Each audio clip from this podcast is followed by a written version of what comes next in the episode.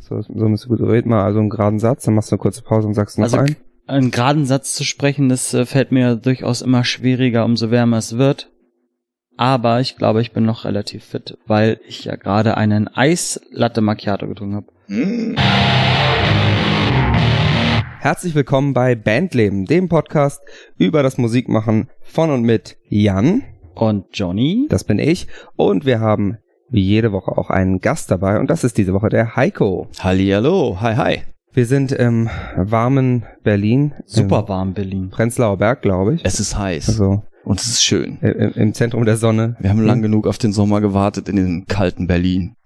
Ja, und jetzt kommt's gleich mit voll. Jetzt Jawohl, natürlich. Wird's voll Logisch. zurückgezahlt hier. There is no global warming. Stell mir vor, das wäre jetzt noch Global Warming dazu. Ja, Wie oh, warm oh. wäre es dann? Dann wär's wirklich heiß. Hör Ja. auf. Nein, ich mag das. Ich stehe total auf Sommer. Dann bist du hier genau richtig. Du stehst aber nicht nur auf Sommer, sondern du bist auch Gitarrist Jo. bei der Band The Addicts. Ja. Das ist eine äh, britische, ich sag mal Punkrock-Band. Ich, ich sag immer, das ist so ähm, Positive Punk oder Happy Punk, finde ich. So ja, bisschen. das auf jeden Fall. Also wenn du da die Jungs fragst, die sind alle da sehr zwiespältig, was das betrifft. Ja, es wird natürlich als Punkrock verkauft, aber eigentlich ist es schon recht poppig. Und mit dem Party-Punk hast du auf jeden Fall recht, aber grob betitelt das zum Beispiel Pete D als Rock'n'Roll.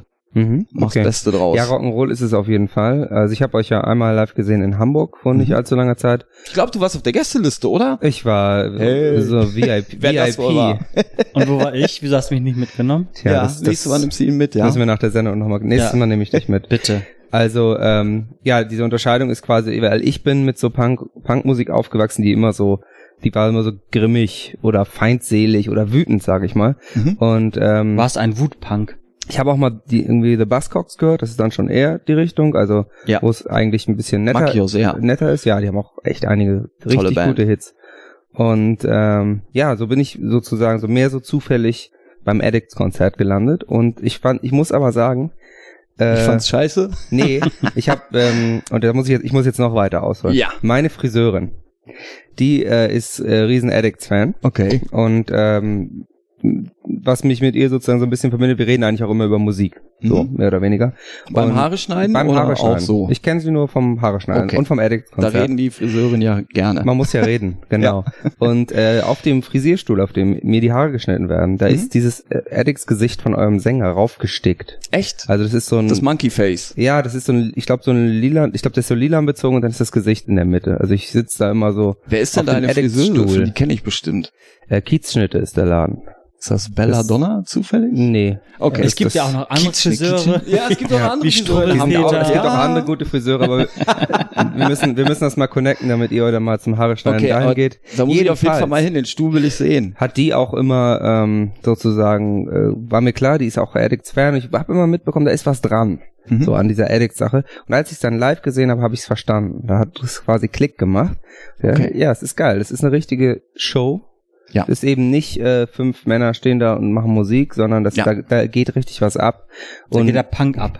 ja, es ist aber eben eine richtige, mehr, mehr so ein bisschen wie so eine Zirkusshow. Also Mhm. das ist wirklich ein Spektakel und jetzt nicht so ein, nicht einfach nur eine wilde Punkshow. Also ist wirklich, Das stimmt. also Addicts ist äh, tatsächlich eine Band, da würde ich mich nicht zu Hause alleine hinsetzen in meiner Bude und Addicts hören, aber ich kann jedem vorbehaltslos empfehlen, die Addicts live zu sehen. Und der Heiko, der ähm, spielt da die Stromgitarre. Jawohl. Und, ja, ich meine, äh, Addicts ist wirklich mehr als einfach nur ein Konzert. Es gibt so viele Bands, die einfach sich auf die Bühne stellen und da ihre Akkorde runterschrubben. Und bei den Addicts passiert was. Wir haben halt Monkey vorne, der wirklich einen perfekten Clown abgibt. Und ja, ist halt sehr viel mit Konfetti und ja, es geht halt einfach, es geht um Entertainment. Und da sind Addicts halt im Gegensatz zu sämtlichen anderen Punkbands anders. Deswegen kommt vorbei, guckt's euch an. Äh, die Addicts sind ja auch schon länger im Geschäft. Haben ja auch dann, haben die in den 80ern angefangen oder schon Ende der Äh, 70er? 76. Ach, sogar Also, 76 ja. schon. Okay. Also die gibt's wirklich. Äh, sie haben 2017 haben sie ihr 40-jähriges gefeiert weil sich eigentlich nicht mehr wirklich jeder so an die Anfangstage erinnern kann. Aber äh, offiziell, also laut Pete haben sie eigentlich äh, 76 angefangen. Hm. Damals hat Pete noch gesungen, da war Monkey noch nicht dabei und ich denke mal, dass Monkey 77 dazu kam und dann äh, ging es eigentlich richtig los. Okay. Wann bist du dazu gekommen? Ich bin 2016 dazu gekommen. Nee, 2015 habe ich die erste Tour gespielt. Ah, okay. Ähm, also das ist quasi deine aktuelle Situation und ihr seid ja auch super viel unterwegs. Also Jo. äh, selbst auf dem Wacken spielen die Addicts Richtig. dieses Jahr. Ja, da war ich auch erstaunt. Also das ist Ich schon, auch. Ist auch sehr cool. Ja. Ähm, also ihr seid wirklich überall und und weltweit eben auch, muss Mhm. man auch mal sagen. Also es ist eben, Darf ich da direkt Ja. noch was fragen zu? ja, darfst bevor du. wir in Gerne. die Vergangenheit ja, schweifen? darfst du. Was ich ganz witzig finde, ist, dass du als Deutscher in einer britischen Band bist, Mhm. Weil bei mir war das genau andersrum. Wir haben einen Engländer bei uns in einer deutschen Band gehabt. Mhm. Und äh, wie kommst du da klar? Ich komme mit den Jungs super klar. Ähm, also erstmal haben wir alle den gleichen Humor. Das ist ja schon mal eine Grundvoraussetzung, irgendwie in, als Band irgendwie gut klarzukommen, äh, weil wir halt viel unterwegs sind. Ähm, ja, das ist äh, eigentlich spielen die Nationalitäten bei uns überhaupt keine Rolle, weil zwei von den Engländern wohnen ja auch in Kalifornien und wenn wir auf Tour gehen, dann kommen wirklich äh, zwei Leute aus England, zwei aus Deutschland und zwei aus Amerika. Hm. Und äh, eigentlich ist uns das scheißegal, aus welchem Land wir kommen. Es geht ja letztendlich geht's um die Musik und dass wir uns gut verstehen und dass der Spirit auch so beim Publikum rüberkommt. Und äh, ja, es ist irgendwo witzig, wenn man manchmal irgendwelche komischen Fragen bei Interviews beantworten muss, aber eigentlich keine Ahnung hat, weil man halt nicht aus England kommt. Es ist schon manchmal, es gibt witzige Situationen, aber ja. Also ist dein, dein Englisch schon nahezu perfekt. ja, ich rede viel Englisch, aber eigentlich schon immer. Weil das war zum Beispiel bei uns äh, etwas, was äh, sehr schwierig zu lösen war, dass Mhm. wir, also wir haben halt gesagt, okay, wir haben ja den Gisbat, ähm, der früher bei The Prodigy war, der ist dann zu uns gekommen, der hat auch English Dogs gemacht und so. Mhm. Der war dann bei uns und dann haben wir gesagt, okay, pass auf, alle inklusive Crew, wir sprechen alle Englisch, damit wir halt irgendwie auf einen Nenner kommen. Mhm. Aber wenn dann irgendwas nicht rund läuft oder man irgendwas hat, wo man aneckt, dann fällt man halt einfach Deutsch, gleich oder? ins harte Deutsch. Ja, und er Ja. sitzt dann dazwischen und versteht halt kein Wort Ja. und versucht sich dann anhand von Gestiken oder so Fetzen, die er mitbekommt, zu erraten, um was es geht. Und das ist für den natürlich ganz, ganz doll schlimm gewesen und Mhm. ähm, auch schwierig, mit so Situationen umzugehen, wenn, wenn jetzt, keine Ahnung, irgendwas auf der Bühne falsch gelaufen ist oder keine Ahnung, der Backliner hat irgendwie was fallen lassen oder ist irgendwas kaputt gegangen. Äh, Du weißt, was ich meine. Ja, na klar. Ne, also das gibt's bei uns auch, aber wir haben den Vorteil, dass äh, Kit und Pete haben wirklich in ihrer Kindheit in Berlin gelebt. Und äh, wir sind ja zwei Deutsche. Kiki, der Bassist, ist ja auch äh, äh, mein Freund hier aus Berlin. Und witzigerweise ähm, kommt es wirklich vor, dass wir manchmal Deutsch reden, aber Pete versteht jedes Wort. Ja, okay. Und das ist dann äh, auch wieder ganz lustig. Und das kann ich aber auch umdrehen, weil die Jungs kommen ja aus Ipswich. Und Monkey zum Beispiel, wenn der irgendwie in so Situationen kommt, dann hat er seinen Ipswich-Slang drauf und dann verstehe ich auch kein Wort auch mehr von dem, eine, was wie er dritte Sprache Das, dann ja, wieder, ne? also das ist wirklich, äh, da hört man nur noch, oh, oh, und dann ist eigentlich die Sprache sowieso egal. Also, ne, Und du hast aber ein riesen Fragezeichen über dem Kopf. absolut. Also bei Monkey ist es wirklich manchmal schwierig und bei unserem Backliner Hoggy oder bei unserem Bühnenmanager ist das ganz genauso. Wenn die, wenn die beiden sich auch unterhalten, ist das ungefähr so, als würde ich irgendwie bei meinen Großeltern damals Ostpreußisch mithören. Ja. Also man versteht einfach nichts. Das ist schon, Geil ist auch, wenn die dann angetrunken sind. Also wir haben dann natürlich auch ey, wir sind eine oft... cleane Band. Fast. Okay, sorry. Ja. Bei uns war es genau das Gegenteil. ja. Vielleicht war das auch eins der Probleme bei, bei der Verständigung. Ja, siehst du, also das Geheimnis ist, Naja, lass einfach den Schnaps weg und dann versteht man sich auch in Bei allen uns war es eigentlich immer gefühlt andersrum. Umso mehr man getrunken hat, umso mehr dachte man, man hat es verstanden, Hm, was er dachte man. ja, wir haben halt oft Engländer dann natürlich auch Backstage gehabt, die dann Ja. Freunde von GIS waren und äh, da war es umso mehr, die getrunken haben und man vielleicht nüchtern geblieben ist, umso weniger hat man verstanden und irgendwann war das so, ja, alles klar, lächeln und winken, so, ne, mm, alles klar, gut hab ich Mhm. verstanden. Und äh, ich habe mich halt immer gefragt, wie es ist, wenn man, wenn ich jetzt in der Position gedreht wäre, also ich in einer englischen Band, so, ob, ob ich, also weil es teilweise, er hat dann versucht, Deutsch zu lernen, das war dann zu schwer und Mhm. wir haben halt versucht, immer Englisch zu sprechen, das war dann auch irgendwann ab einem gewissen Punkt dann auch nicht mehr machbar, weil man halt schnell irgendwas sagen wollte oder so. Und das, ähm, kann, glaube ich, so ein Team Spirit auch ganz schnell kaputt machen dann einfach, ne? Ja, aber ich glaube, äh, man wächst ja damit auch. Also wenn man Fragen hat, sollte man einfach fragen, wenn man was nicht verstanden hat. Ja. Und ähm, ich glaube, wenn man ernsthaft zusammenarbeitet, kriegt man das irgendwie ja trotzdem gebacken. Klar. Also die wichtigsten Sachen versteht man in Deutschland. Haben wir alle äh, Englisch in der Schule gelernt und Basics, ja. ja, die Basics können wir alle. Und wenn äh, einfach Learning by Doing Ja. oft genug machen. Und äh, mir passiert es teilweise sogar, wenn wir jetzt wirklich länger unterwegs sind. Wir waren zum Beispiel diesen März in Südamerika auf Tour und haben natürlich nur Englisch gesprochen, auch mit den Promotern, die manchmal mit äh, gebrochenem Englisch Ja. irgendwie um die Ecke kommen, was Geil, auch ja. nicht ganz einfach ist. Aber da habe ich mich wirklich auch dabei ertappt, wo ich schon in Englisch manchmal gedacht habe. Ja, Einfach genau. so, genau. wo man so, äh, okay. Und das ist dann so der Moment, äh, ja, wo es dann halt einfach Geil. switcht. Du, das habe ich auch gehabt. Ich habe sogar hinterher in Englisch geträumt. Ja, siehst du? So. ja. Und ja, dann ja, wacht man auf und denkt so, okay, wow, jetzt, jetzt ist so dieser Schalter umgelegt. Ne? Genau. Und ich meine, dann ist doch eigentlich alles klar, dann versteht man läuft's, doch alles. ja. Und ich glaube, äh, man muss eh nur ein Dreiviertel verstehen, weil wir Musiker reden ja auch ganz gerne Schwachsinn, oder? Muss man, muss Dafür man auch nicht wir alles so ernst nehmen. immer. eben. Dafür haben wir diesen Podcast. Das kennt man aus unserem Podcast, man muss das alles nicht so ernst nehmen. Ja, genau. Okay, dann lasst uns doch mal in die Vergangenheit Ja, switchen. zurück in die Vergangenheit reisen.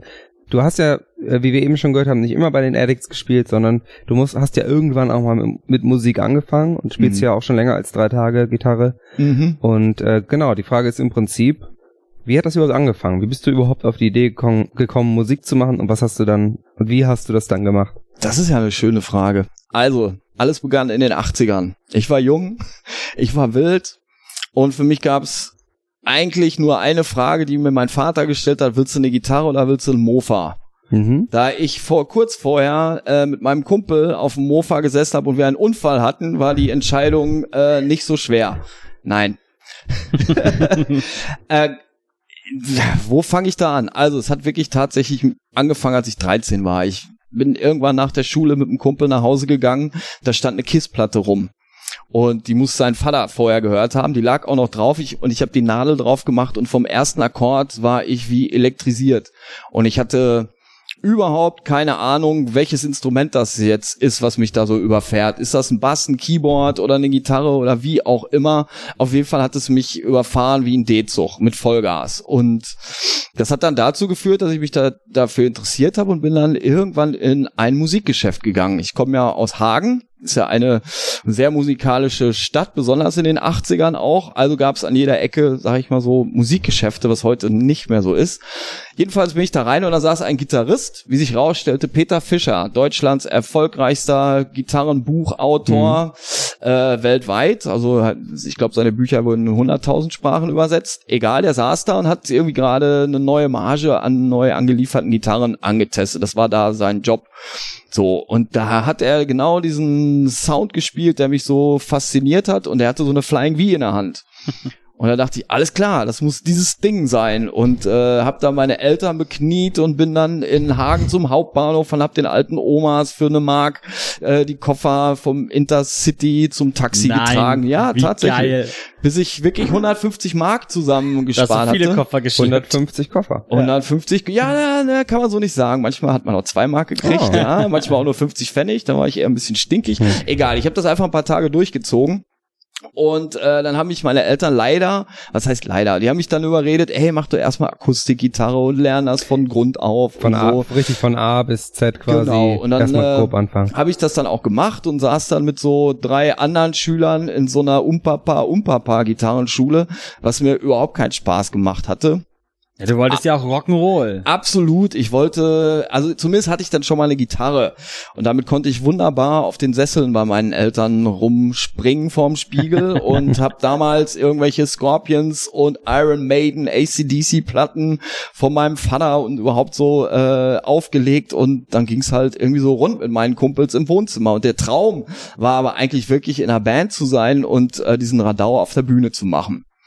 So, ja, dann saß ich halt, wie gesagt, bei diesem komischen Umpapa-Unterricht und mir wurde, ein- kommt ein Vogel geflogen beigebracht. Das oh war Gott, ja. Das ganz, ja, ganz schlimm und ich habe mich wirklich echt geweigert. Also ich habe wirklich gesagt, ey, das geht alles überhaupt nicht klar.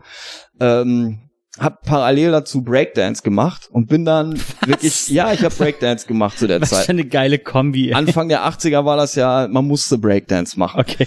Äh, zumindest, das hatte ich eigentlich schon ad acta gelegt, aber ich habe es wieder ausgekramt und habe dann irgendwie eine Pappe in die Hagener Fußgängerzone gelegt, bin da rumgedan gedanced Hm. und habe mit meiner Mütze Kohle gesammelt, weil ich wollte unbedingt eine Flying V haben. Ich musste unbedingt eine E-Gitarre haben und ich weiß nicht warum, ich wollte unbedingt so eine Flying V haben. Ähm, war natürlich unerreichbar für mich, weil eine Gibson kostete damals, glaube ich, 2000 Mark und so, es ging gar nicht. Also die nächst erreichbare war irgend so eine Hona für 500 Mark, was auch ich habe die Gitarre, by the way, noch. Ein Geil. Schrotthaufen, aber äh, egal, das war das Größte für mich. Und dann habe ich mir wirklich meine erste Gitarre mehr oder weniger zusammengetanzt. Und danach habe ich auch nie wieder getanzt, ganz Mhm. klar. Also dann habe ich mir diese E-Gitarre gekauft und habe drei Wochen später mein erstes Konzert gespielt in Hagen auf der größten Bühne, die es in der Innenstadt gibt. Da war nämlich irgend so eine Band zum 1. Mai und ich dachte, ey Jungs, geht mal an die Seite, wenn ihr Pause macht, können wir doch mal hier einen machen. Ich hatte einen Schlagzeuger, einen Bassisten, keinen Sänger, das haben wir selber gemacht und haben dann wirklich mit zwei Akkorden oder maximal drei haben wir uns auf die Bühne gestellt und haben da irgendwie eine Show abgezogen.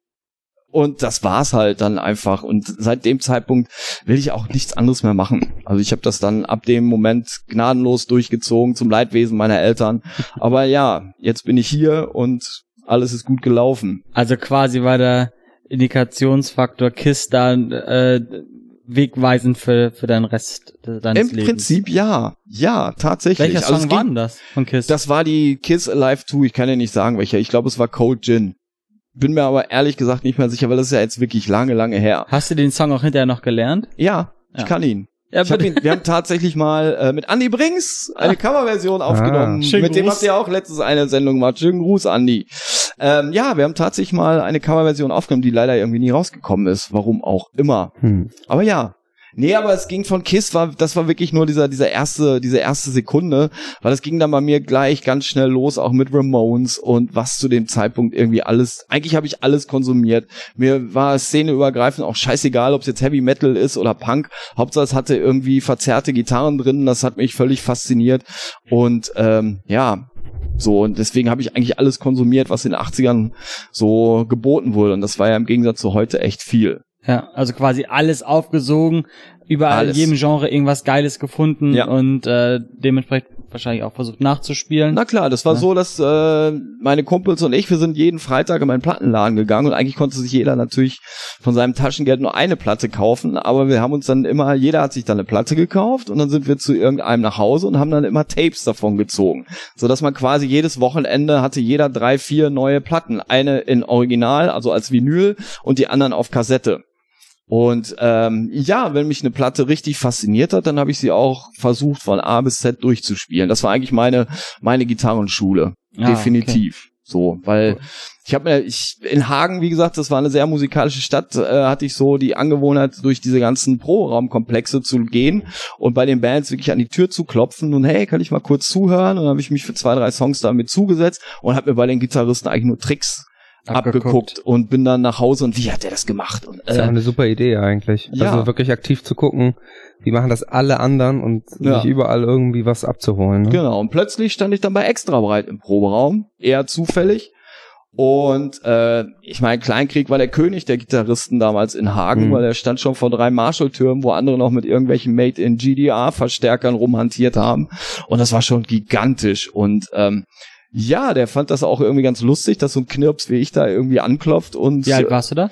da war ich so 13, 14, lass mich 15 gewesen Aber sein. auch wie geil, dass einfach so diese Attitude einfach hat, ne, und das Selbstbewusstsein einfach zu sagen, ja, ich setze mich jetzt hier mit rein, ich will euch mal angucken, ne, und dann gehe ich zum nächsten Hm. und dich will ich auch mal angucken. ja, Also das ist einfach diese, dieser Muss man jugendliche kommen, ne? Leichtsinn quasi, ne, das, voll. ja, ja. das, Ich meine, wir sind da zwischendurch auch noch irgendwie und haben irgendwie äh, Feuer gelegt oder was auch immer, was man so als Teenager macht. Aber ja, das war schon so mein Hauptding, durch die Proberäume zu ziehen. Geil. Ja, und wie gesagt, und dann kam ich dann an Kleinkrieg ran und Kleinkrieg fand mich dann irgendwie auch sympathisch und damit ging auch der erste Schritt so ins professionelle Musikgeschäft los, weil der meinte, ey, von der letzten Tour habe ich hier eine Marshallbox über, die kannst du haben. Ich so, wie kann ich haben? Ja, schenke ich dir, brauchst du den nur abholen, brauche ich eh nicht mehr. hm. Alles klar, da war der, da war ich dann als kleiner Steppke äh, mit der ersten Marshall-Box überhaupt. Das war bei meinen Mitschülern und so, das war eine Sensation. Ich meine, ich konnte das Ding gar nicht betreiben, weil ich hatte ja keinen Verstärker dazu. Aber das Ding stand erstmal bei mir im Kinderzimmer und das war erstmal so, wow,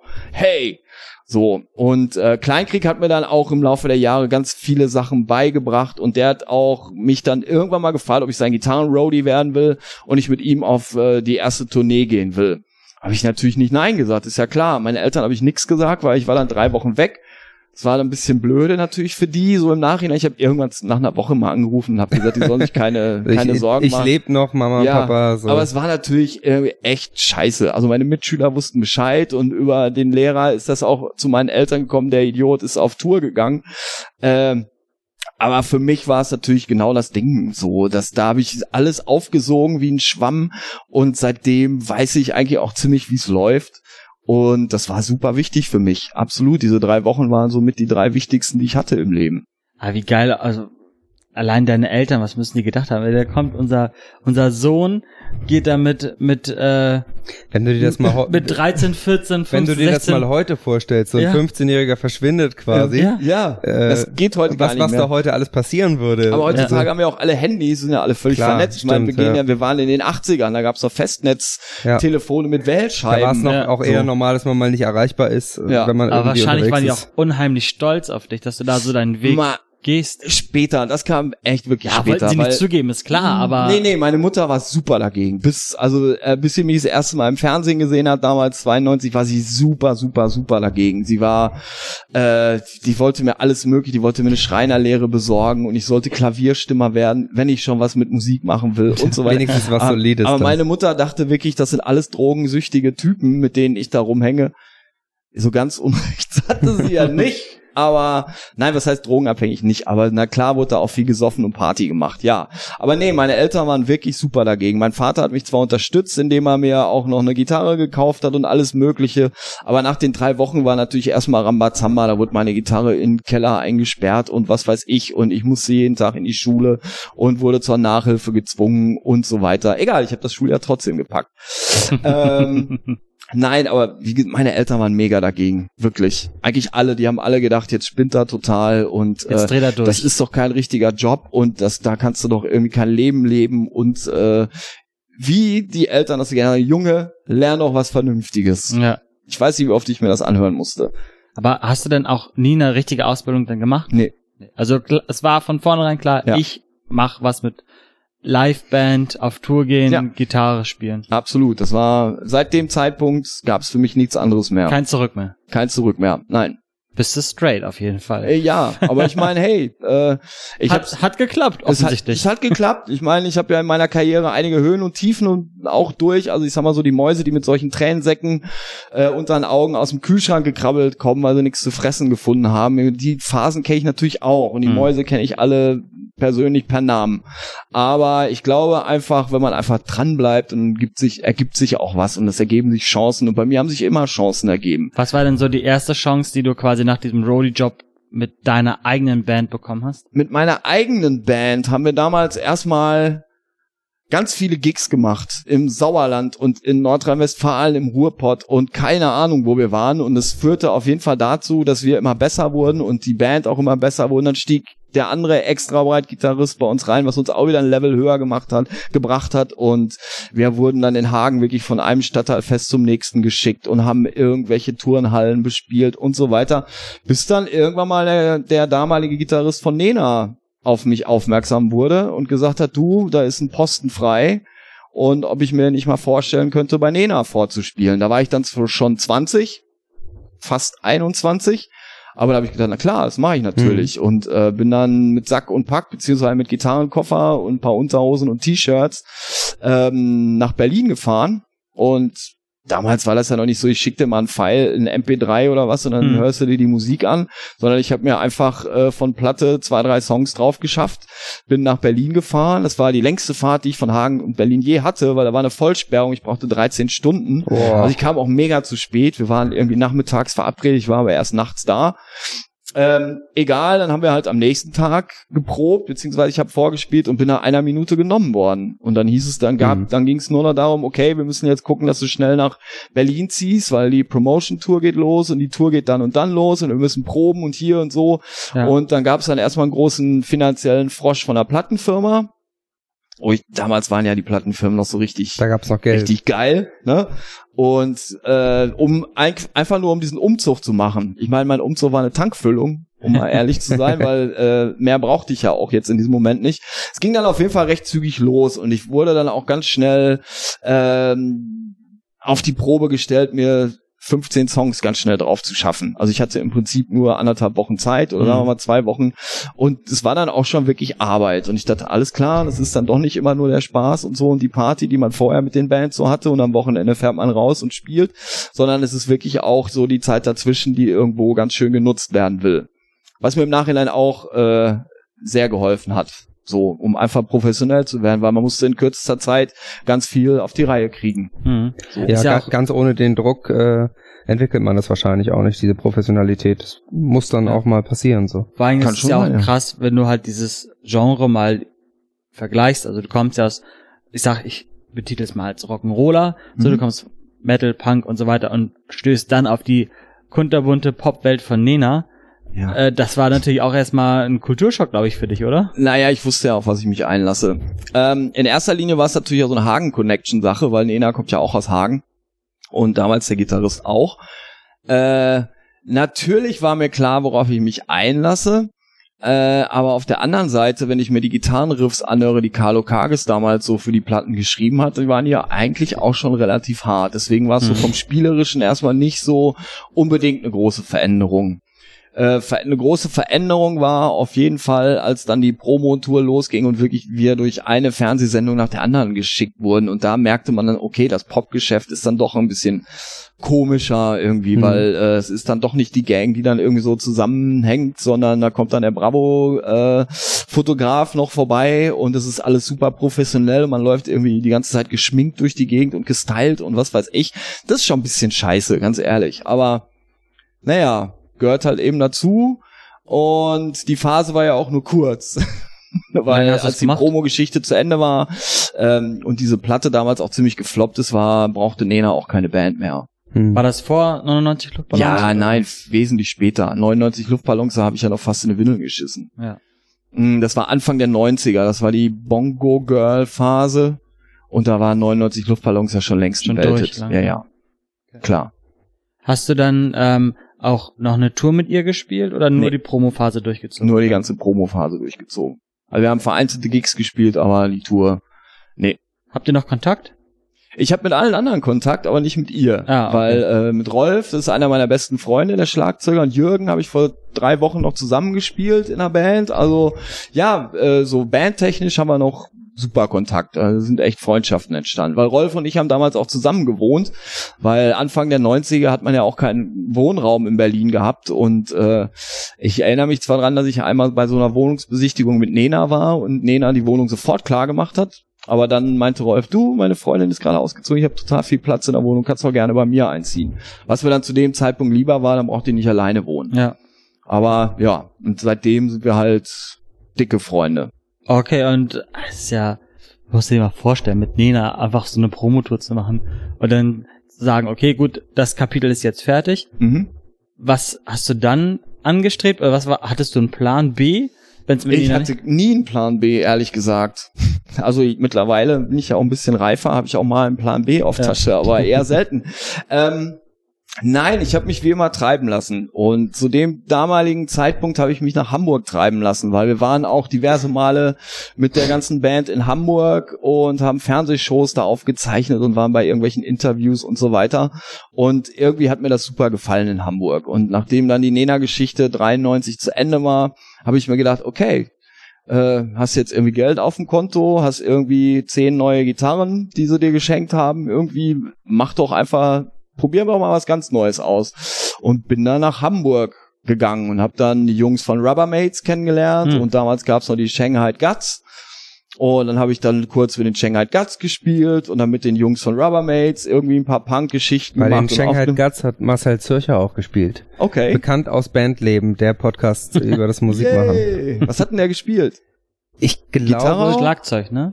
kann sein, dass der da, ich, mu ich muss die Folge nochmal hören. Okay. Ich glaube, er hat da noch Schlagzeug gespielt. Ja, ich meine, die Band war geil damals, äh, Shanghai Das gen-. Ich genau- mochte die ge- total. Genau das hat Marcel auch gesagt. Ja, so, und die waren der heiße Scheiß. Leider wurden sie dann von, äh, wie hießen sie, die Black Crows überholt, die genau das gleiche gemacht haben und dann irgendwie richtig groß abgeräumt haben, obwohl die Guts eigentlich viel früher da waren. Hm. Also schade. Also da, das fand ich auch immer für Steffi und Axel echt sehr schade, dass das so gelaufen ist. Aber naja, äh, so ist es nun mal manchmal im Leben. Hm. Na, zumindest habe ich dann eine gute Zeit in Hamburg gehabt. Das war geil, so lange bis dann auch das Geld weg war, dann so langsam und dann musste ich mir wieder was einfallen lassen.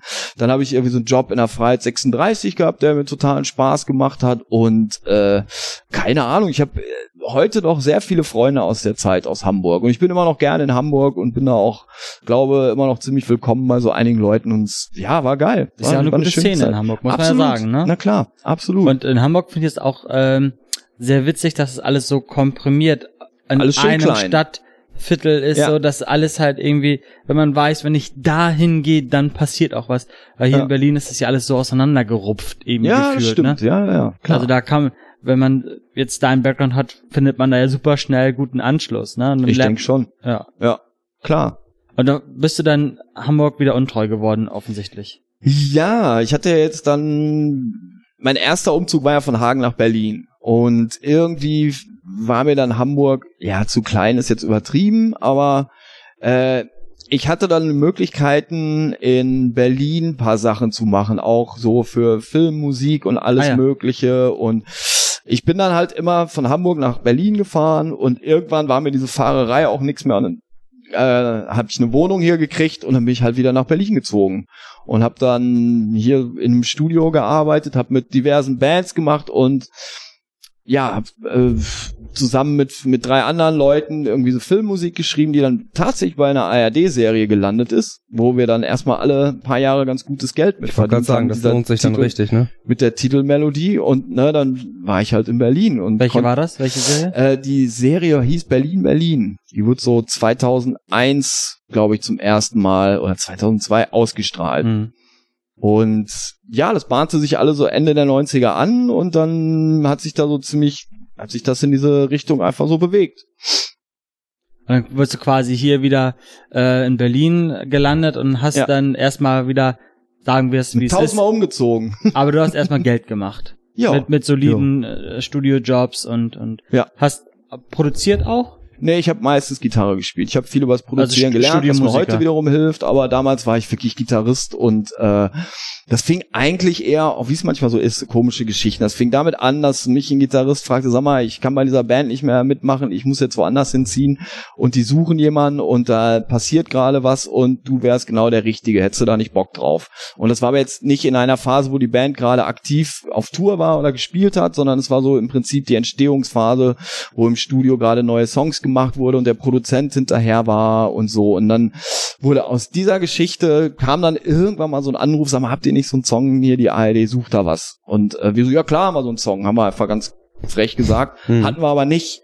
So, Musstet ihr halt schnell einen machen. Genau, und dann sind wir halt ins Studio und haben das zack, zack, zack. In drei Tagen haben wir fünf Songs, äh, Demo-Songs aufgenommen und haben die dahin geschickt und kriegten eine Woche später einen Anruf, ja, den vierten finden sie geil, könnt ihr mal ausproduzieren. So, und dann haben wir das gemacht und dann wurde das alles genommen und dann haben das alles so seinen Lauf. Dann war die erste GEMA-Abrechnung total frustrierend, weil ich dachte, jetzt geht's richtig ab. Nein, das hat dann noch ein bisschen gedauert. Diese Abrechnungszeiträume sind ja immer so, dass Ja, genau, ja. dass man, ich denke dann auch manchmal, eigentlich müsste, da haben wir doch total viel gespielt, eigentlich müsste es Geld geben, aber ich vergesse dann auch, dass das dann doch erst im nächsten Halbjahr kommt Ja, und na so sowas. Also ja. das, das ja. war schon lustig damals, echt. Aber das war halt, ey, da waren wir einfach zur richtigen Zeit am richtigen Ort und dann hat das funktioniert. Ist ja oft so, ne, dass man einfach durch Zufall, durch Glück da so eine geilen Dinge abkriegt. Ja, ja, auf jeden Fall. So. Was hast du dann, also hast du das wieder angestrebt, mal wieder mit einer Band durchzustarten? Oder sieht das so, dass ich Klar, will das mein hab ich ja dann gemacht. Ich habe ja dann äh, meine eigene Band ge ge äh, gegründet, Strom. Mhm. Und ähm, Ja, aus Mangels an Sängern habe ich dann angefangen selber zu singen, weil ich wollte wirklich echt mal sowas eigen, was komplett eigenes machen. Ich habe bis Mhm. da bis dato hatte ich schon in 20 Bands gespielt und habe irgendwie hier habe zwar überall meinen Beitrag geleistet, aber das war wirklich so, hier sind meine Songs und äh, ich habe mir einen Bassisten und damals eine Schlagzeugerin eine sehr gute gesucht. Beziehungsweise die habe ich nicht gesucht, die kam so auf mich zu und dann hatte ich dann eine Schlagzeugerin und dann haben wir Strom gemacht und dann sind wir mit Strom getourt und haben auch irgendwie gar nicht so schlecht verdient. Äh, zumindest konnte ich dann die Platte selber finanzieren, die wir rausgebracht haben und äh, haben dann auch noch die lustige Geschichte mit Rudolf Schenker erleben dürfen. Weiß nicht, ob ihr die kennt. Nee. Hau raus. Also wir haben mit Strom so einen Song gemacht, der hieß Flying V. Ah, okay. So, Da ist sie wieder. Da ist sie wieder, ja. Ja, ja, ja die Gitarre verfolgt mich. Ähm, wir haben irgendwann in Hannover gespielt mit einer Band, dessen Name ich jetzt nicht sag. Piep. Äh, und die waren so, oh ja, wenn wir in Hannover spielen, das ist mal total geil und äh, der Vorverkauf läuft super. Lange Rede, kurzer Sinn, Strom war als erstes vor Ort und ich habe dann mit dem Veranstalter so gesprochen, habe dann so, ja, und hab ja gehört, der Vorverkauf läuft super und der guckt mich nur so an und sagt, Vorverkauf? Es gab überhaupt keinen Vorverkauf. ich so, alles klar. Okay. Ende vom Lied, es waren acht Zahlende an dem Hey. Abend. Wir waren eh nur Vorband, war scheißegal, wir haben unsere Gage gekriegt, aber das Witzige war, die sahen wirklich alle aus, als würden sie bei den Scorpions spielen. Die hatten alle so Lederjacken an und irgendwie, das, ich dachte nur, ey, alles klar, Hannover Town, hurra. Und auf dem Weg von Hannover zurück habe ich einen witzigen Text geschrieben über den Gitarristen von Scorpions, Rudolf Schenker. Ich dachte so, Mhm. Schenker, Schenker, Schenker. Und äh, ja, der Refrain ging dann, bitte Rudi Schenker, schenk mir eine Flying V. Ich nenne dich Rudi Leier, wenn du sie mir nur leist. Totaler Schwachsinn eigentlich, aber es, ne, jetzt kommen wir wieder zurück zu den lustigen Zufällen, die so passiert. Zwei Wochen später treffe ich Rudolf Schenker auf einer Party und sag, ey, Alter, du glaubst es nicht, aber ich habe einen Song über dich geschrieben. Er, was? Gibt's doch gar nicht und so, hab ihm den vor Ort vorgesungen. Er hat er sich schon totgelacht und sagt, hier, schick mir das und hat mir so Adresse gegeben von dem Scorpions Management und von seinem Assistenten, mit dem ich seitdem immer noch in Kontakt bin und so. Und dann hab ich, äh, haben wir ganz schnell auch wieder mal ganz schnell Demo aufgenommen von dem Song, habe ihm das geschickt und dann wieder eine Woche später kriege ich einen Anruf, ey Rudolf findet den Song super, der will dir unbedingt so eine Gitarre schenken. Ich so, alles Geil. klar. So, dieser Song erschien dann auch auf, auf der Platte, kam dann auch raus. Äh, Rudolf wollte das alles promomäßig aufgeblasen haben, deswegen hat sich das alles zeitlich hingezogen, noch über ein Jahr, was ein bisschen genervt hat mit hin und her und so. Ähm, egal, auf jeden Fall haben wir das dann irgendwann hingekriegt, haben im Berliner Pirate Cove, was damals wirklich eine kleine Punkerschemme war, eine schöne, aber halt wirklich klein, so mit Eierpappen noch an der Wand, so ein Punkschuh. Richtig selbst gebastelt. Ja, absolut, ne? Und Mutz, der, der Betreiber, war auch ein guter Kumpel von mir.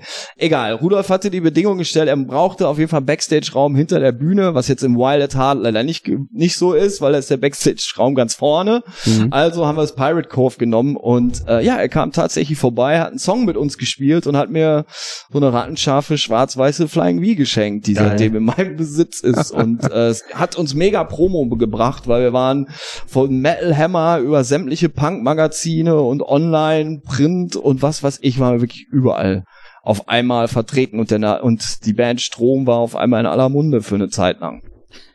Verrückt! Das war total Das verrückt. Das war wirklich, Geschichte. das war tatsächlich nur eine Schnapsidee. Wirklich. Hat sie ausgezahlt. Ja, witzigerweise ja, genau. Ich sehe gerade auf deinem Arm, du hast ein Tattoo und da ist ein ähm, kleine Comicfigur. Das ist ein Punk Lobster. ein Lobster, ein Lobster, ja, kein Rock Lobster von B52, ist ein Punk Lobster. ein Punk-Lobster und der hat eine Gitarre in der Hand und das ist die schwarz-weiße äh, Scorpions. Die Nein, das ist nicht, das ist eine andere, weil die, an- die ist eigentlich so eine Seite weiß, andere schwarz. Ah, okay. Ach, die ist so richtig Ja, ja, zweigeteilt. Ah, ja, ja, ja, okay. okay. Schenker-Style. Entschuldigung. Stimmt, der hat ich ja bin, immer ne? diese. Ich bin ja. ja. nur Schlagzeuger, ich kann nur Bumchuck. Ja. Schenker hat ja auch diese Doppelflying V, ne? Wo zwei Richtig. Flying Ja, Vs ja. ineinander gehen und dann spielt Ja, er eine so. zwölfseitige und eine sechsseitige. Spielt- Der Typ ist wahnsinnig. Also ganz verrückt. ehrlich, ich habe ja lange mit dem jetzt auch so gerade mit dieser Geschichte so gequatscht. Der Mann hat über 200 von diesen Teilen Mhm. und er hat wirklich äh, in den 80er Jahren, als er seine Millionen gemacht hat, hat er den ganzen Markt leer gekauft. Also aus allen namhaften Jahren. Die wurde ja 58 das erste Mal gebaut oder herausgebracht von Gibson. Äh, dann irgendwie eine 67er, 71er, alles so Punkte, wo die also wirklich rare Gitarren gebaut haben. Mhm. Irgendwie hat er alle in mehrfacher Ausführung. Also der hat wirklich so immer darauf gewartet, dass die armen Musiker ihre Gitarren verkaufen mussten und hat dann gnadenlos zugeschlagen. Und mittlerweile, der hat, ja, der gilt als der größte Flying V-Sammler auf der Welt. Ah, okay. Tatsächlich. Ich war äh, letztens in, in Amerika und bin, hab da so einen, so einen Roadtrip gemacht und war ähm, in Nashville und in Memphis und so weiter und so fort. Mhm. Und das ist ja eine große Wirkungsstätte von Gibson. Naja. Und da ist ja auch das Gibson-Werk. Mhm. Und dann habe ich vorher im Internet gelesen, geil, man kann da so äh, Rundführungen machen und eine eigene Gitarre bauen und bla bla. Wie die Amis das da machen, die können ja so sowas immer richtig schön aufschmücken, die Na ganzen klar. Museen und das ist ja immer so ein Happening, ne? Hast du es gemacht? Natürlich wollte ich das machen. Komme ich da hin, aber die sind pleite gegangen. ja, stimmt. Gibson ist ja Die sind, äh, Gibson sind insolvent, jetzt wieder insolvent insolvent gegangen. gegangen. Und ja. das erste, was die gemacht haben, haben alle Sachen da in Memphis war das, haben die zugemacht. Also das riesengroße Werk, was mitten in der Stadt mittendrin ist. Ja, ja, Memphis. Memphis war das Werk, wo die die halbakustischen gebaut haben, das wurde zuerst zugemacht. Ja. Mittlerweile bauen sie wieder Gitarren. Ich meine, hey, die letzten Jahre haben die auch wirklich Scheißdinger gebaut. ja, haben viel So, Schwachsinn gemacht. ja. Da wurde alles nur noch auf Masse und wenn du wirklich mal in den Laden gegangen bist und hast so ein Ding in die Hand genommen, mal zum Antesten, äh, hat sich nicht gut angefühlt. Wirklich. Aber das war so richtig ernüchternd, wo man denkt, das ist so eine so eine Weltmarke, das ist so so eine Mhm. Traditionsmarke. Und dann stehst du da vor dem Ja, die Marke wurde ja auch gerettet, aber die sind- haben es eben einmal richtig, Ja, richtig die hart richtig- gegen die Wand gefahren. genau Ja, richtig ja. einmal verkackt. Und dann stehst du da vor dieser riesen äh, Ausgerechnet, wenn du da warst. Ja. Das ist ja auch scheiße. Vor allem ey. das Gemeine war, da ist doch dieser Gibson-Schriftzug dran gewesen und Ja. von Weitem siehst du diesen Gibson-Schriftzug und bist schon voll so, Jetzt wird gerockt. wow, und riesengroße Schaufenster, dann guckst du rein und dann sind da irgendwelche Arbeiter, die dann die letzten Teppichreste abkratzen. Und Der eine Ja. macht schon das N ab, schraubt schon am N. Spielst du dann nur noch Flying V? Oder? Nein, nein, nein. Wir ähm, haben ja auch mit den Addicts ein Checkter Endorsement und da spiele ich jetzt so eine, äh, ja, so eine Art Les Paul Junior. Hm. Total geile Gitarre. Also, nee, die Flying V passt wirklich. Ich habe vier Stück mittlerweile, ähm, aber die passt natürlich nicht so zu den Addicts. Das ist halt, äh, weil halt auch viel Show dazu ist, muss auch die Gitarre passen. Und passt, ja. Hm. ähm, ich habe mit den Checkter-Jungs gesprochen und die, die haben uns eingeladen. Wir wurden zu einer Werkstour auch eingeladen und die sind nicht pleite. Und das hat funktioniert. Glücklicherweise gab es die, die. Firma auch noch, die als du da Firma warst. gab's noch, als wir ankamen, genau. Und das war total, die sind super nett. Ich durfte sogar Prince Gitarre spielen. Und zwar Wow. die Originale, die er kurz vor seinem Tod zur Reparatur abgegeben hatte, weil ihm was Ach. abgebrochen war. Die hat er nie wieder abgeholt. Weil leider Ging halt nicht mehr. Ja. Ja. aber das fand ich total gut und die Jungs sind super nett und die behandeln uns toll und mittlerweile habe ich schon drei Gitarren von denen. Hm. Und natürlich äh, spiele ich die dann auch, Klar. ganz klar. Sind ja auch gute Gitarren, haben ja auch Hammer. fetten Sound, muss man ja, Ja. auch sagen. Ne? Also die Hammer haben da ja Sound. Wirklich auch den Markt, als sie da frisch raufkamen, dann haben sie ja auch revolutioniert, muss Ja. man ja auch sagen. Das Naja, klar. Die, Die haben auch wissen, als was ganz sie machen, kleine ne? Bude angefangen. Also die haben ja wirklich so mit, mit Gitarrenteilen Ende der 70er angefangen, wo man so Buddies und Hälse kaufen konnte und haben sich wirklich gemacht. Also Mhm. jetzt haben sie echt einen wundervollen äh, Firmensitz mit Custom Shop, mit allem, was dazugehört und wie gesagt, sind alle sehr nett da. Also der Chef, die haben uns ja auch eingeladen, wir haben auf der NAM Show gespielt für Scheckter. Mhm. Also beziehungsweise auf deren großer Party und da habe ich auch den Chef kennengelernt, Michael. Und die sind alle super Addicts-Fans und absolut auf unserer Seite. Cool. Und man muss denen wirklich nur sagen, was man braucht und man kriegt alles von denen. Wirklich einfach mal Das ist alles. Gold wert, ne? Ja. Ähm, Nochmal zu Strom. Ja. Kommt daher dein Name? Ja. Weil er heißt ja Wir haben ihn ja nur Heiko genannt, genau, aber er ist Heiko Strom. wa- Ja. weit bekannt ist er als Heiko Strom. Ja. Genau. Gut. Also, wenn ihr die Geschichte hören wollt, es gibt zwei Sachen, die man dazu hat. Einmal gibt's ja meinen Vornamen, den ich ein bisschen Engl äh, bisschen Denglisch schreibe. Das hat folgende Geschichte. Ich heiße eigentlich Heiko Schramm. Das ist für einen Gitarristen auch kein schlechter Name. Wollte ich aber sagen, passt doch. Aber egal, äh, ich habe mich mit 18 bei der GEMA angemeldet. Und damals gab es ja noch nicht E-Mails oder irgendwas, Mhm. also schriftlich. Ne? Ich werde, will GEMA-Mitglied werden. Also handschriftlich. Äh, richtig schriftlich, ja. Äh, und dann kriegte ich einen Anruf von einer Mitarbeiterin äh, von der GEMA und die sagte, es tut uns sehr leid, aber es gibt schon einen Heiko Schramm bei der GEMA, äh, um da jetzt irgendwelche Konfusionen irgendwie äh, zu umgehen. Mhm. Was wollen wir machen? Und dann hatte ich wirklich spontan am Telefon diese Eingabe, den Namen Heiko mit H-I-G-H-K-O zu schreiben. Und seitdem bin ich äh, unter dem Heiko Schramm bei der GEMA angemeldet. So, und dann im Zuge dieser Rudolf Schenker Geschichte wurde mein Name in der Bildzeitung mal falsch geschrieben und da stand statt Heiko Schramm, statt der Heiko Strom. Geil. Und wie es dann so die Dynamik so macht, alle in der Welt, hey, hey, hey, hey, Heiko Strom, Hallo, Herr Strom. Ja. bin ich diesen Namen einfach nicht mehr losgeworden. Also danke Bildzeitung. Echt, danke für nichts, aber dafür Wir auf müssen, jeden wir müssen Fall. der Bildzeitung für so viel dankbar sein. Ja, das ist eine ja. von vielen Sachen. Es gibt, ja, es gibt auch noch andere Zeitungen, wie die WZ zum Beispiel. Ja. Aber an dieser Stelle will war, wirklich, Aber die, und ich danke. muss eins klarstellen, ich will wirklich keine Werbung für dieses Scheißblatt machen. Ne? Das wissen wir Aber alle. das haben sie gut Bildzeitung gemacht. ist der, ist der größte Rotz. Aber ja, das haben sie halt, selbst, die können doch nicht mal meinen Namen richtig schreiben. Selbst das haben sie verkackt. Ja. So. Aber du hast es zum Positiven gedreht. Ja, was sollte ich machen? Irgendwie bin ich diesen Namen auch nicht mehr losgeworden und dann kannten mich auch alle unter dem Namen und dann kam ja auch MySpace, Facebook und die ganze Scheiße und dann bin ich einfach dabei geblieben. Und mittlerweile findet man mich, glaube ich, so besser im Netz als mit, als mit meinem echten Namen.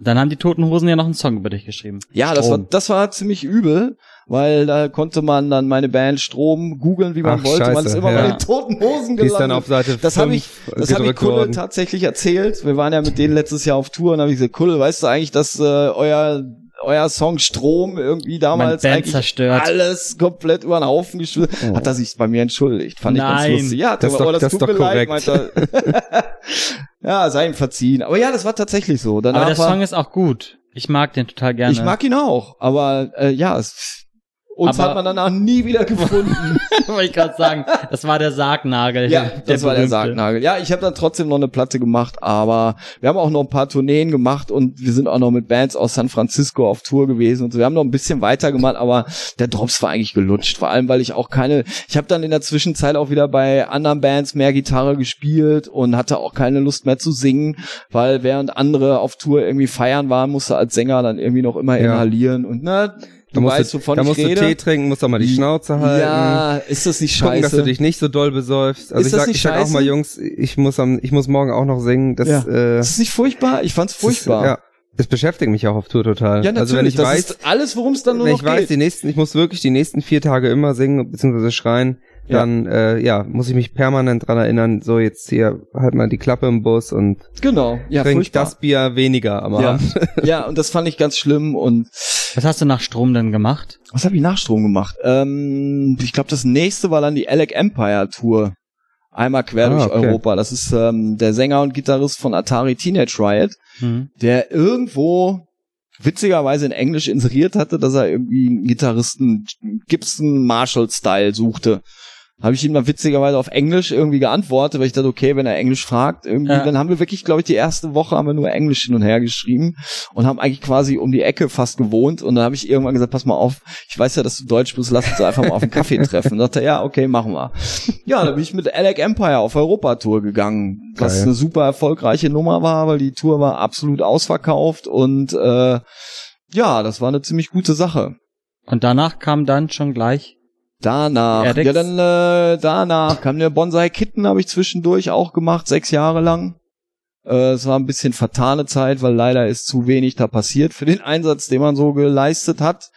Aber äh, Das gibt's natürlich auch. Das, das also, gibt's auch. Darf man ja auch nicht vergessen, es gibt auch generell viele Bands, die auch hart arbeiten und sich bemühen und alles, alles machen, was man machen soll. Ja. Und es klappt nicht, ne? Ja, also, ja. Bonsai Kitten ist so eine Band, die da, da will einfach nichts klappen. Also ich meine, wir haben wirklich, wir haben eine eigene Fernsehsendung bei Deutsche Welle gehabt, wir haben äh, Interview mit Joko und Klaas gehabt und wir haben wirklich alles versucht. Wir haben wirklich gearbeitet, gearbeitet, gearbeitet und am Ende ist aber jeder nur einen Haufen Schulden herausgegangen. Hm. Ja, also es ist nicht immer alles nur positiv im Bandleben. Nein, es gibt ja auch die nicht. Rückschläge, die ja, harten. Ne? ich meine, das ist halt das Musikerleben so. Damit, damit muss man wirklich klarkommen. Da musste ich auch lernen, mit klarzukommen. Hm. Nach jedem Up gibt's auch immer wieder einen Down. Und äh, aber wenn man den Glauben nicht verliert, kommt auch nach jedem Down wieder ein Up. Zum Beispiel die Addicts. Lass uns jetzt Zum in die Beispiel. Neuzeit äh, gehen. Ja. Du bist Zurück äh, in die Zukunft. Ja, genau. Du hast 2015 gesagt, bist du dazu Mhm. gekommen. Äh, wie kommt man dazu? Wie kommt man dazu? Also, da muss ich auch wieder ein bisschen ausholen. Ich habe die Jungs 2009 kennengelernt. Damals habe ich bei Texas Terry Bomb gespielt und wir waren für die Addicts Vorband in Prag. Hm. Und da habe ich Pete kennengelernt und Kit, den Schlagzeuger, Gitarristen und Schlagzeuger von. Und wir haben uns super verstanden. Dann ein Jahr später habe ich einen Anruf von Mutti gekriegt. Äh, das ist der Booker von Muttis Booking. Der hat die Mhm. Addicts gebucht und Texas Terry auch gebucht. So, sagt er, pass mal auf, die Addicts haben hier ein Problem. Die brauchen Gitarren-Roadie für, glaub, eine Woche Tour oder so. Und ich finde einfach keinen. Und hast du nicht Zeit, kannst du uns da helfen?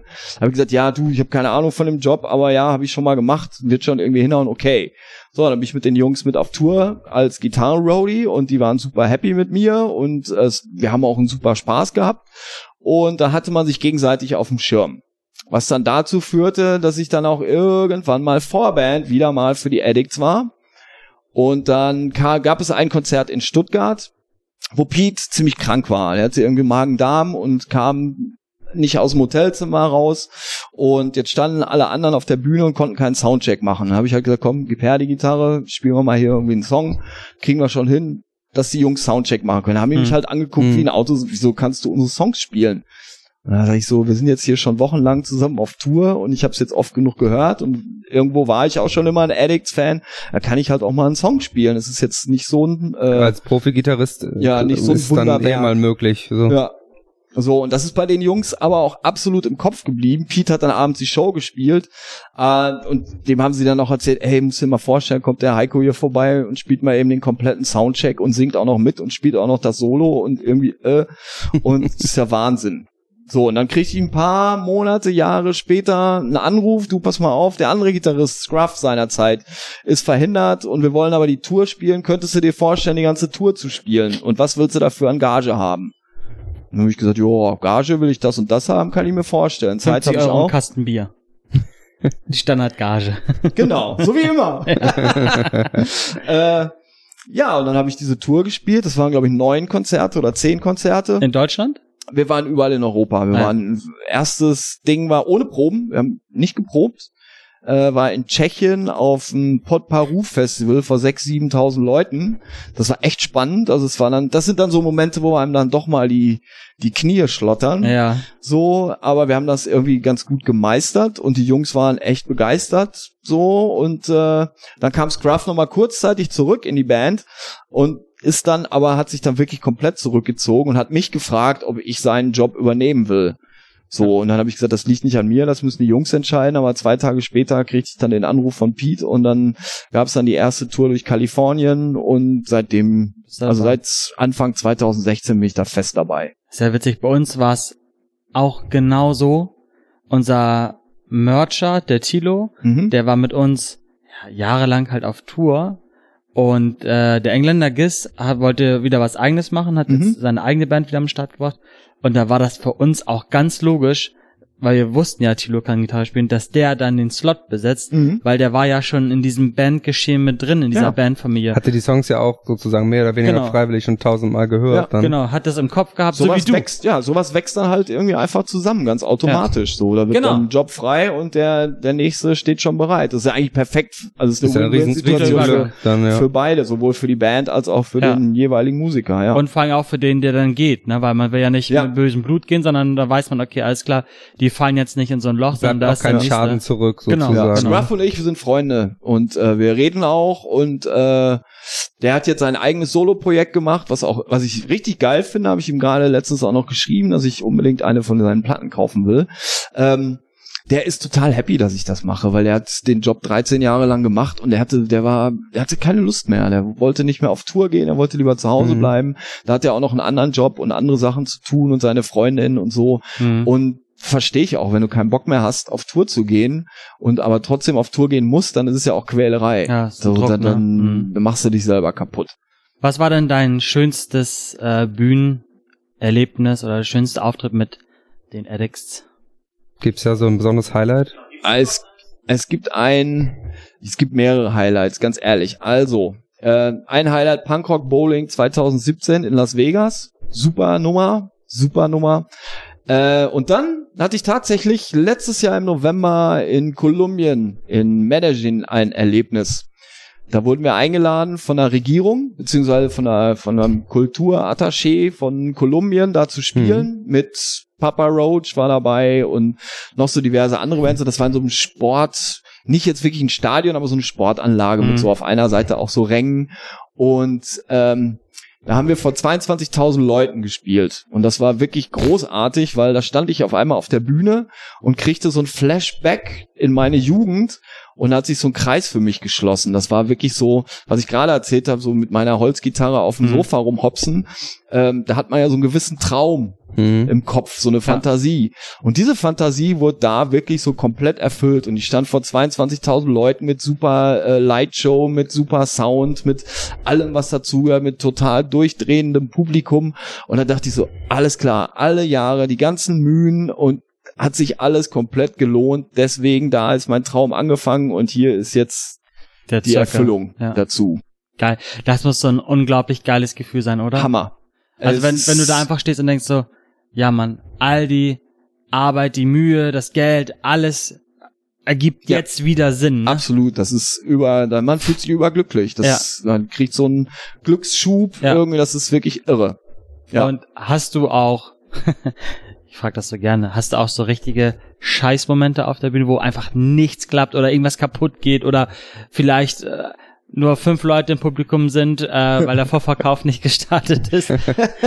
Habt ihr sowas äh, bei den Addicts auch oder ist es einfach schon zu groß, dass sowas Ich glaube, bei passiert? den Addicts ist einfach zu groß, sowas passiert nicht. Also wir hatten, ich kann mal ganz kurz eine Geschichte von der letzten äh, Lateinamerika-Tour erzählen. Da haben wir auch wieder in Kolumbien gespielt, diesmal in Cali. Und da ist der Veranstalter kurz vor der Show mit unserer Gage durchgebrannt. Sehr gut. Und ja, äh, es war halt folgende Situation. Es haben acht, wirklich acht Vorbands schon gespielt. Also dieser, dieser Veranstalter hatte wirklich überhaupt keinen Plan, deswegen hat er sich auch verpisst, weil ihm das alles wahrscheinlich zu teuer wurde. Äh, acht Bands hatten gespielt, wir waren in unserer Garderobe, Monkey hatte schon die Schminke an, das Kostüm war schon an äh, und der Typ war weg. Mit unserer Gage. Was macht man dann? Äh, der Laden platzte aus allen Nähten. Die haben wirklich nach den Addicts geschrien, wie wild. Äh, und wir haben in unserer äh, Garderobe gesessen und haben gesagt, was machen wir denn jetzt? Und dann habe ich einfach nur gesagt, ey, wir können die Fans, wir können die nicht hängen lassen. Die drehen durch, die, Mhm. die nehmen den Laden komplett auseinander. Und das macht's alles nur noch viel schlimmer. Also haben uns entsch entschieden, wir spielen eine halbe Stunde für die Fans. Auch, wir haben da im Nachhinein mit unserer Agentur noch ganz schön Stress gekriegt, weil die das natürlich überhaupt nicht gerne sehen. Mhm. Ähm, aber es gab einfach keine andere Möglichkeit. Wir mussten das machen. Also mit der Ansage auf die Bühne, hey, wir machen nur ein kurzes Set für euch, weil ihr so lange gewartet habt, bla bla bla. Aber wir sind hier total verarscht worden und so. Bitte habt irgendwie Verständnis. Und hatten sie auch. Am nächsten Tag ging ein mega Shitstorm los an diesen Veranstalter, was ihn wirklich dazu gezwungen hat, mit dem Geld rauszurücken. Und am Ende der Tour hatten wir das tatsächlich auch in der Tasche. Geil. Hm. Aber die Fans waren dann so dankbar dafür, dass Ja. wir gespielt haben. Aber man hat, man hat gemerkt, dass alle auf der Bühne mit angezogener Handbremse gespielt haben, weil alle hatten so, so, so, so einen Ja. Klops im Hals. So ein schlechtes und Gefühl einfach ja, bei der das war, Sache, ne? Ja, das war einfach so, oh, muss man sowas tatsächlich auch noch äh, erleben in dem Stadium? Ja, muss man. Habt ihr das mitbekommen? Jetzt gerade ähm, war ja das Hellfest gewesen in Frankreich. da Ja. waren wir auch. Mit mit äh, ja, Mit- mit du den warst Addicts? vor Ort. ja. Ja, hast du es Habt ihr mitbekommen? Mit, nicht auf Arte gesehen? Äh, doch, nee, da klar. habe ich nur die bösen Onkels verfolgt. Äh, ähm, da war doch das auch so ein Ding mit Manowar, dass die Die sind auch vor Ort aufgetreten, ja. waren und Na, gesagt die haben nee, braune M&M's in ihrem Catering gefunden, deswegen sind die sofort wieder Ja, abgefahren. das geht gar nicht. Wenigstens haben sie richtige M&M's gehabt und nicht die nachgemachten von Aldi oder Lidl oder Penny. Ne? Äh, wir- also es war natürlich Tages, wir haben am nächsten Tag, nachdem Manowar gecancelt haben, haben wir einen Tag später da gespielt. Das war natürlich noch Tagesgespräch. Ja. Aber es gibt nach wie vor bis heute keine plausible Erklärung, warum die gecancelt haben. Das Statement, was sie gegeben haben, ist ja auch eher schwammig. Ja, das Ja. war ziemlich Und ungenau. es weiß bis heute eigentlich niemand so genau, was da schiefgelaufen Ich ist. habe ge ich hab gehört, dass äh, die A angepisst waren, dass die nicht laut spielen dürfen, also so laut wie sonst immer spielen, weil sie sind ja die lauteste und äh, stärkste Band der Welt. Angeber Dann, Scheiß. ähm, dass die Bühne zu klein waren. Na, ich sag mal so, da hat gerade Kiss vorher gespielt und Hm. Ja, eben. Slipknot spielen da, ne? Also da kann man auch mal gerne eine größere Bühne sich äh, Aber um, um mit dem Motorrad lassen. auf der Bühne zu fahren, Ja. braucht man natürlich viel Platz. und die Ja. Macht sonst keinen 43.000 Spaß. Frauen, die mitreisen. Yeah. Äh, das war wohl noch ein Problem. Ähm, Und wahrscheinlich hatte der eine irgendwie festen Stuhlgang und hatte Ich wollte gerade sagen, wahrscheinlich Lust. hat der eine sich einfach gerade nicht gefühlt und hatte Ist ja auch die gab keinen Abschiedstournee, ne? Erdbeerkuchen. Ich weiß, aber die das, Manowar sind ähm, auch auf Abschiedstournee? Ja, ja, Ach, ja. ich dachte die nur sind doch, Kiss. im- sind doch immer wieder, alle Ich war immer jetzt wieder. gerade beim B-52s, die sind auch auf Abschiedstournee. Was machen wir denn dann, wenn die ganzen Bands nicht mehr Bald- da sind? bald Was machen wir denn, mehr. wenn Kiss nicht mehr dabei sind? Sind ja auch Was- auf Abschiedstour gerade, ne? Ja, was passiert denn dann? Wer kommt denn danach? So eine, so eine Rock'n'Roll-Zirkus wird's doch nie wieder geben. Ja, Nee. es ist auf jeden Fall Also die, schwierig. die Schade. großen sterben aus jetzt, ne? Die großen, richtig Ähm, großen. übrigens, Ja, Rock- gut, ich vermute ja, ne, also ich, wir nehmen das jetzt mal hier so auf. Ich habe da mal so eine, so eine, Prophezeiung. so eine Prophezeiung. Ähm, in dreieinhalb Jahren gibt's Kiss dann 50 Jahre. Da Ja. werden die bestimmt noch mal irgendwas machen. Ja. Kann ich mir schon vorstellen. Könnte passieren. Denk dass ich mal. Dafür sind die Das zu sind sehr die- Unternehmen, Die ne? Millionen, die lassen sich doch nicht entgehen, Das oder? lohnt sich viel zu sehr. Übrigens noch als Anekdote, meine äh, Labelfrau Sonja, an dieser Stelle Shoutout, hat äh, den besten Kommentar dazu gebracht, äh, Other Bands Play, Manowar Don't. Ja. Frei nach dem. Manowar-Motto, Other Bands Play, Manowar Kills. Ja. Ich glaube, wir haben auch rausgefunden, warum du Musik machst. Das, die Frage ist, glaube ich, nicht offen geblieben. Es gab Ähm, einfach keine andere Möglichkeit. äh, Du hattest ja gar keinen Plan B. Nee. Von Hatte daher- keinen Plan B, richtig. haben wir das, glaube ich, ganz gut geklärt. Das hier war Bandleben mit dem Heiko Strom von den Addicts. Wir Das war's haben- schon? Jetzt sag nicht, die Stunde ist schon rum. Die Stunde ist leider schon rum. Wow. Wir hätten gern noch jetzt Wir müssen eine leider weitere Stunde machen können. den nächsten Patienten äh, behandeln. Ab nach Marzahn, ich verstehe Ähm, schon. Ihr findet uns auf www.bandleben.de äh, und ähm, überall da, wo es Podcasts gibt, zum Beispiel bei iTunes oder bei Spotify. Äh, wir haben ein Kontaktformular auf der Seite, falls ihr auch mal mit uns reden wollt, könnt ihr euch auch gerne melden. Wir sind da nicht so. Und äh, hinterlasst uns gerne Rezension bei iTunes. Fünf Sterne sind natürlich Minimum. In den Shownotes zur Folge findet ihr Links zu den Addicts, äh, vielleicht auch nochmal zu, zu anderen Projekten von dir. Ich guck mal, was ich da bei YouTube vielleicht auch finde. Ah ja, findest du bestimmt Dass man was. dich auch mal in Aktion Ich kann sehen dir auch, ich kann dir Link einfach zum. Hellfest-Auftritt. Genau, kannst mir auch gerne noch mal was schicken. Jan, hast du noch was? Natürlich, wie immer. Instagram wird natürlich auch gefüttert. Und zwar machen wir gleich noch ein schönes Foto zusammen. Ähm, und ich Ich habe extra die Haare gewaschen. sehr gut. Aber bei der Hitze, also ich glaube, wir sehen auch nicht so schön Wir aus. machen noch ein schönes, Ah, ihr seht super äh, aus, Jungs. Ey, das könnt ihr gar nicht sehen, ihr da, die da es nur sind wirklich zuhören. 38 Grad draußen heute, Ja. glaube ich, ne? Wir machen noch ein schönes schwitziges Foto. Genau. Und ich werde noch so ein paar äh, witzige Fotos von dir und deiner Band noch mit reinstellen. Und das könnt ihr euch alles angucken, damit ihr uns auch mal visuell sehen könnt, beziehungsweise den Heiko Strom. Und wir bedanken uns, dass du da warst. Hat sehr viel ja, Spaß vielen gemacht. Dank dir. Wir hätten, glaube ich, noch gut zwei Stunden weitermachen können. Das stimmt. Vielleicht treffen wir uns nochmal. Jubiläumsfolge. Ich danke euch. Schön, dass es euch gibt. Vielen Dank, dass ihr zugehört habt und tschüss. Tschüss. Ciao.